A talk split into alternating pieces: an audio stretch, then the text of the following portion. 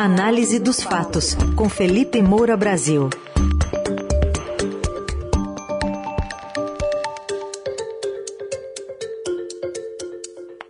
Oi, Felipe, bom dia. Salve, salve, Carol, equipe da Eldorado FM, melhores ouvintes, sempre um prazer falar com vocês. Bom, Felipe, a gente está observando em curso aqui a Polícia Federal, Polícia Civil do Distrito Federal, começando a prender suspeitos de envolvimento em atos de vandalismo em Brasília no último dia 12. As ordens de prisão foram expedidas pelo Supremo. Os policiais também fazem buscas em endereços ligados aos investigados. Ao todo, são cumpridos 32 mandados de prisão e de busca, além de apreensão.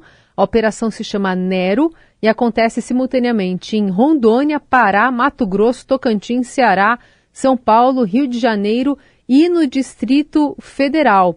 A investigação foi aberta depois que extremistas tentaram invadir a sede da Polícia Federal no DF. Manifestantes também depredaram a quinta delegacia de polícia da capital federal e colocaram, fogo em carros e ônibus, evento que eh, os nossos ouvintes bem se lembram. É, é importante essa operação ainda no governo Bolsonaro? É, a operação é importantíssima, Carol. É, atos de vandalismo, como a gente assistiu no dia da diplomação do presidente eleito Lula, 12 de dezembro, eles não podem ficar impunes, sejam é, de direita, de esquerda, de qualquer outra ideologia, porque a ideologia política, ela não pode legitimar atos criminosos. Atos criminosos estão definidos em lei e eles têm que resultar em responsabilização e punição. Então, de acordo com o Corpo de Bombeiros, oito, oito veículos, entre carros e ônibus, foram incendiados naquele dia, além de uma tentativa de invasão à sede da Polícia Federal. Tudo isso é muito grave. É, e a Polícia Federal, nesse conjunto de investigação, buscou identificar e individualizar, de acordo com a nota oficial, as condutas dos suspeitos de depredar bens públicos e particulares, fornecer recursos para os atos criminosos ou ainda incitar a prática de vandalismo. É, o trabalho está correto, pelo menos aqui em termos genéricos. É claro que essa operação está acontecendo nessa manhã, as informações são preliminares e a gente vai ter que aguardar nas próximas horas ou dias é, a divulgação dos relatos sobre a conduta individual de cada um dos alvos dessa operação, para poder avaliar o que cada um fez e, obviamente, se será responsabilizado e punido de acordo mas três bolsonaristas, e é bom que se diga isso, eles já foram presos. É, você tem uma mulher, a Clio Damião Irano, é, e dois homens, o Atila Melo e o Joel Pires Santana. E o que eu achei curioso, e já tuitei pela manhã, é que os desinformantes bolsonaristas, e alguns estão aí com o microfone, inclusive falando de outro país, dos Estados Unidos, levando lá sua vida de luxo enquanto estimulam o caos por aqui, eles acusaram infiltrados de esquerda. Essa foi a expressão usada por essas barbaridades cometidas no dia 12. Mas a mulher presa, por exemplo, é 100% bolsonarista. Portais aí de notícias já estão trazendo aí todo o perfil dela. E é claro que várias dessas pessoas, quando são identificadas, nós mesmo podemos entrar nas suas redes sociais para verificar. Então, é, essa Clio, por exemplo, é, tem lá nas redes sociais publicações, vídeos, fotos, no acampamento em frente ao QG do Exército, no setor militar urbano, o SMU. É, esses três bolsonaristas eram frequentadores, é, de acordo com tudo aquilo que está sendo divulgado, é, desses acampamentos. Então são bolsonaristas que estão lá acampados em frente a quartéis, é, é, reivindicando que as Forças Armadas ajam, façam alguma coisa para impedir a posse do governo eleito. É disso que se trata. São pessoas inconformadas com o resultado eleitoral, e aí cada um pode alegar os seus motivos, ah, por causa dos tribunais superiores, ou por causa do sistema eletrônico, etc., mas não querem aceitar o resultado que não foi reconhecido pelo líder dessas pessoas, que é Jair Bolsonaro. Então eles se julgam patriotas porque botaram a camisa verde e amarela e foram lá para frente do quartel. Né? O conceito de patriotismo, desenvolvido já e até explicado por mim num artigo é, pelo filósofo conservador britânico Roger Scruton, por exemplo, é outro, muito mais profundo. É, o exercício patriótico é algo que vai muito além é, de cores e gritos, é, de palavra de ordem e repetição de é, propaganda disseminada em sínteses enganosas em é, WhatsApp ou na emissora do regime. É, são coisas assim que exigem muito mais é, competência, muito mais capacidade cognitiva, é, muito mais é, moralidade elevada. Né?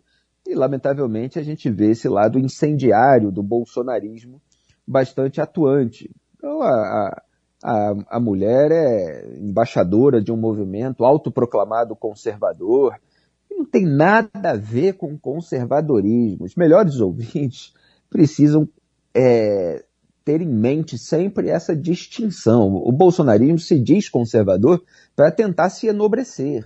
Ele não tem absolutamente nada a ver com a tradição de pensamento conservador é, de Edmund Burke, do parlamentar britânico, do estadista, é, que foi considerado pelo Russell Kirk o pai do conservadorismo moderno, é, que é, tinha ali uma postura, é, uma predisposição contrária à ideologia, seja de direita ou seja de esquerda. Esse conservadorismo, entre aspas, que o bolsonarismo afeta é, ter e exercer, é uma tradução, uma emulação é muito rasteira é, de posições do Partido Republicano Americano, que na origem era chamado de conservador em razão da influência é, dos autores conservadores, mas é, o que se vê aqui é o resquício de uma pauta de um partido é, lá dos Estados Unidos atual, não tem nada a ver com a tradição. E aí essas pessoas estão aí, é, nesses atos é, que tem ali um viés intervencionista, algo completamente fora é, da tradição desse pensamento. Muito bem. É, o outro é, que foi alvo aí de, de detenção, o Attila Mello, tem vídeos dele, é, dizendo que aquele líder indígena é, que foi preso naquele dia 12 e, e os atos de vandalismo seriam né, uma resposta a ele. Tem vídeo lá dele dizendo que, ele tinha, que, que não havia identificação dos policiais que prenderam o índio, o indígena, é, e, e, e aí ele teria sido sequestrado e tal. Só que o indígena, e obviamente é, esse, esse, bolsonarista parece não conhecer os métodos, as, é, os detalhes né, da operação da, da, polícia. Ele foi levado para a sede da PF. E a partir do momento que é levado é, para a sede da PF, você tentar invadir a sede da PF é um ato de vandalismo. Quer dizer, se há alguma coisa contra aquela ordem de prisão, aquilo é, pode, é, pode ser feito pelos meios legais você contesta por meio de advogados, etc. Você não sai queimando ônibus e carros. É, então, assim, repito, é muito curioso é, que os bolsonaristas desinformantes estivessem acusando de infiltrados e agora estão nas redes sociais chamando essas pessoas de patriota, de preso político, né, esses que foram detidos. Até ontem, eles eram todos considerados infiltrados de esquerda. Então é bom que haja operação e que haja maiores detalhes sobre a conduta individual de cada um. Boa lembrança. Aliás, é, com a avaliação você faz também sobre a decisão do ministro Alexandre de Moraes, né, de não permitir armas circulando ali é, em Brasília, especialmente, né, por conta da, da posse, né, do, do, do presidente, toda a cerimônia do presidente Lula, até por conta, né, disso que você está falando, né, dessas, desses, Exato. desses acampamentos que permanecem por lá ainda. Exatamente, é, Carol. Na decisão do Alexandre de Moraes, que eu li inteira, né? Porque militante petista ou bolsonarista, eles não leem decisão nenhuma, né? Eles simplesmente fazem um nós contra eles. Então, se é contra um adversário, está certo. Se é contra um membro do próprio grupo, está errado. Né? E aí fazem sínteses enganosas sobre processos inteiros, etc. Mas tem que ver as coisas no, no detalhe. É, existe uma escalada criminosa, como foi colocado pelo Alexandre de Moraes, atendendo ao pedido do delegado da Polícia Federal, Andrei Rodrigues, que vai comandar a PF no governo petista, existe a escalada criminosa. É, a gente é, viu aí uma série de episódios envolvendo bolsonaristas que foram episódios completamente aloprados de um reacionarismo é, que é, a gente pode enquadrar muitas vezes como um ato é, de delinquência ou né, análogo, como o pessoal anda dizendo por aí. Então você teve a reação armada do Roberto Jefferson quando a polícia foi é, prendê-lo né? E ele está aí denunciado por tentativa de homicídio, inclusive. É, aí depois você teve a perseguição armada da Carla Zambelli, que ontem entregou a sua pistola. A, ela perseguiu com a arma empunhada pelas ruas de São Paulo, na região dos Jardins, é, um homem, um ativista que havia ofendido verbalmente. É bom que se deixe claro.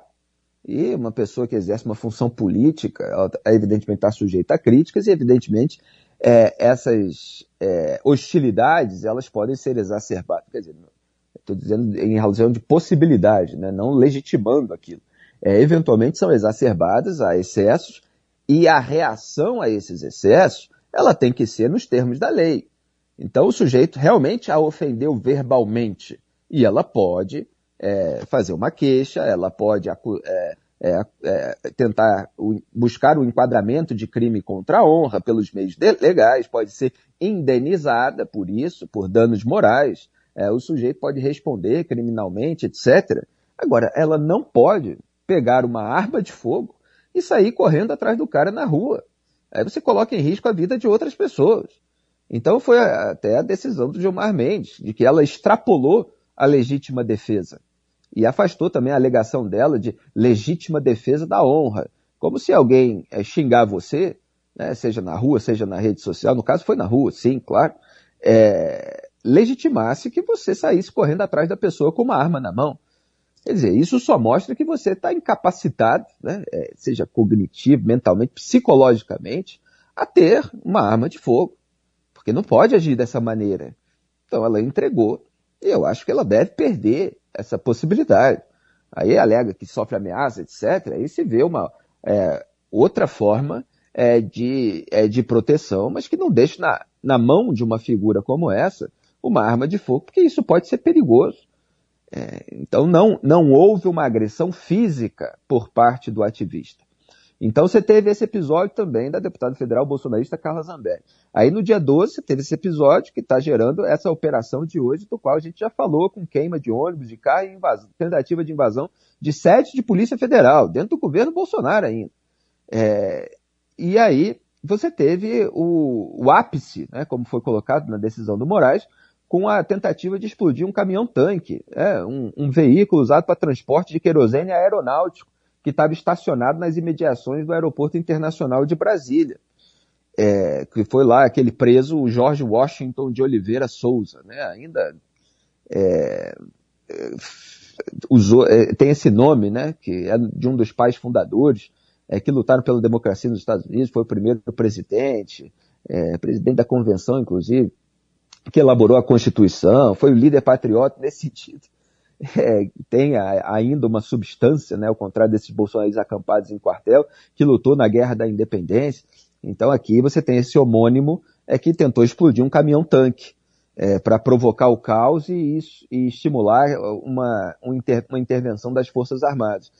É, e ele tem registro de CAC, que é a sigla lá referente a colecionadores, atiradores e caçadores, o que teria facilitado o acesso ao arsenal apreendido com ele, porque na operação de busca e apreensão, na, é, na, endereço, é, você encontrou outras armas ali e que ele estava disposto a distribuir entre bolsonaristas. Então, é o seguinte, a, a, as pessoas que têm é, porte de arma ou que têm a possibilidade de transportar arma para local de prática dessas atividades de tiro, elas não estão, é, é, como é que se diz, imunes à tensão política. Elas não estão imunes a, a, a, comportamentos indevidos em razão de um eventual fanatismo. É óbvio que a gente aqui não faz uma generalização sobre todos os CACs. Tem muita gente que tem a sua arma, que pratica o seu tiro, que não arranja problema com mais ninguém.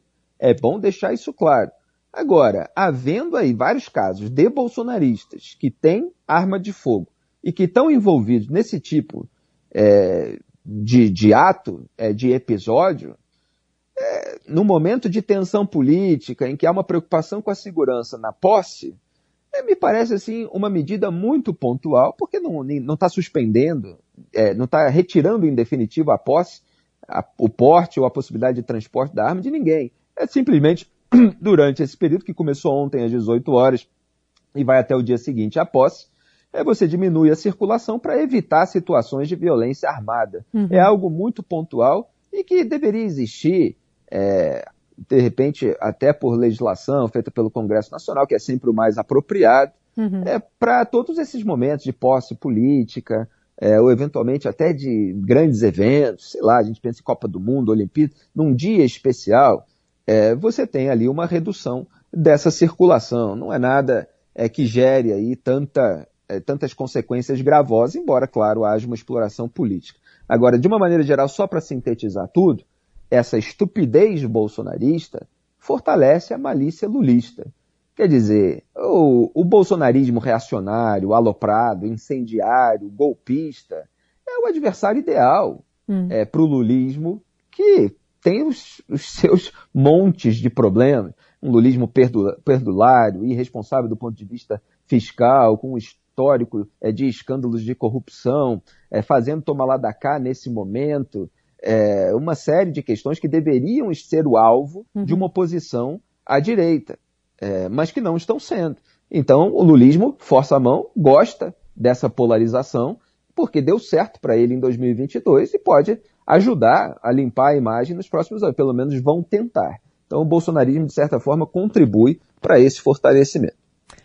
Muito bem, vamos seguir acompanhando, até porque essa operação Nero da Polícia Federal né, vai ter mais explicações a partir das nove e meia numa coletiva, inclusive do nome escolhido, né? A gente sabe que o imperador romano perseguiu e matou muitos cristãos, acusando eles de incendiarem Roma. Alguns, depois de capturados, foram jogados às feras.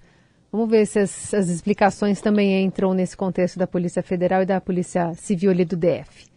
Obrigada, é, esses viu? nomes das operações são muito bons, são muito criativos. É. E o Flávio Dino, o futuro ministro da Justiça, disse que liberdade de expressão não abrange terrorismo, então ele está aí exaltando essa operação de hoje é. e mostrando que no seu governo as medidas serão mais duras e tal. Então, assim, o bolsonarismo ajuda, é, porque o que ele está dizendo sobre a operação, sobre esses casos de vandalismo, está correto. Uhum. Agora, o que o Flávio Dino diz a respeito de escândalos de corrupção que envolveram o petismo e tal, aí a gente precisa analisar é, caso a caso com a devida vigilância. Mas, repito, o reacionarismo bolsonarista acaba dando razão para uma série de alegações petistas. Não uhum. todas, mas é isso justamente é, que eles gostam. Então o PT não quer uma direita democrática, liberal, conservadora de verdade, sensata, ponderada, como adversária política. É muito melhor ter esse bando de aloprado tacando fogo por aí. Um grande abraço, tchau, tchau.